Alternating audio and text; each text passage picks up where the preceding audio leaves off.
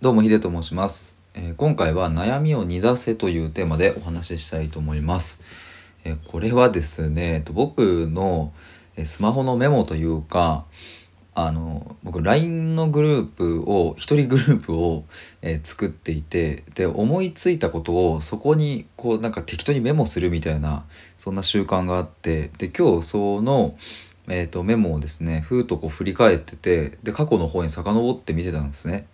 なのでなんかいろいろ書いてあるなと思った時にパッと目についたのが「悩みを煮出せ」って書いてあって これいつ書いたのかなっていうのは正直いつっていうかそのななんでこれを書いたのかは分かんないんですよ。その日にちは分かるんですけどどういう経緯で書いたのか全く分からないんですがまあでもこの「悩みを煮出せ」っていうのはなんかすごくあのまあ僕なりにね いい言葉だなってなんか今日ふと思ったので、えーちょっと今思う、うん、そのテーマについて収録をしようと思って、えー撮ってみてます。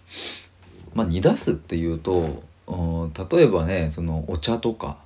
まああと漢方とかね、まあ、同じようなもんですけれども、まあ、なんかそういうのをグツグツグツグツこう煮込んでで、ね、体にいいえーとまあ、部分とか美味しい部分をこうねぐーっとこうなんか抽出するするみたいな、まあ、イメージがありますけれども悩みを煮出すっていうのはうん要はでもうんそういうことなんかなっていうふうに思いました、まあ、その当時の僕が何で書いたかは知りませんが、うん悩みってこうね一見するとまあすごく苦いもんだったり、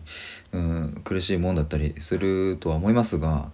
まあ、それをぐつぐつ、うん、煮込んで煮出していくと、まあ、そこから出てくる、ものっていうのは決して、えー、と悪いものばかりではない、えーむしろ、うん、体の栄養となって、うん、また新しい自分を次の次元の自分を作ってくれるもんだなっていうふうに思いました。でまあこうやって話してて一個思ったのはじゃあ煮出すってなんだっていう、まあ、話なんですけれどもうんまあ今パッと明確にこれっていうふうに思いつく答えはないんですがまあこれは前々から言っていることがまあ一つ答えかなと思うのはうんまあ今感じている感情を味わいきるっていうこと。そして、えー先日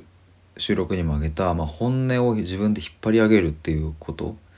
まあそこに近いのかななんていうふうに思いました。うーんまあこれはですね一概にちょっと言えないとこもあるんで難しいんですけれども、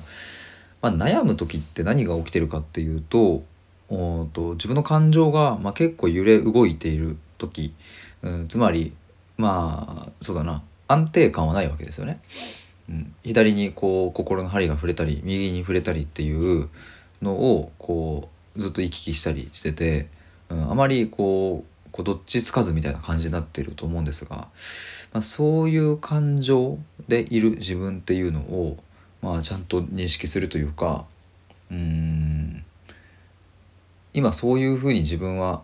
なっているんだっていうことをまずは認めきることと、うん、そこから、うん、出てくるものを自分で受け取るっていうことを、まあ、することが悩みを煮出すっていうことなのかなというふうにも思いましたね。まあ、ただ、えーそれをする時に、まあ、一人きりでね一人自分の頭の中だけでそれをやるっていうのももうまた難しかったりするんで、まあ、できれば人に話すとか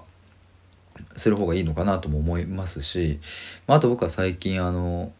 全く無地の自由帳みたいなのを買ったんですけどもそういうまっさらな紙になんかいろいろ思うがままに書いてみるとかっていうのもうん煮出すっていう行為の一つかもしれないし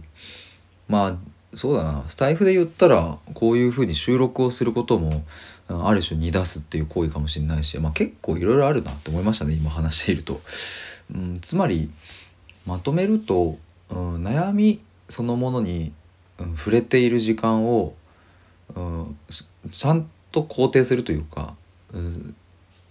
それでいいいいんだけどそれでいいんだっていうふうに思うことなんだけど、うん、悩みを自分で、えー、と向き合いきって、うん、それを何かしらの、うん、アウトプットの形として、えー人に話すなのかノートに書くなのか、うん、財布で収録するなのか、まあ、何でもいいんですけれどもそれをやってまた自分の考えをまあ、新しく更新していくっていう作業なのかなというふうに思いました。ということで今回は悩みを煮出すというテーマでお話しいたしました。以上です。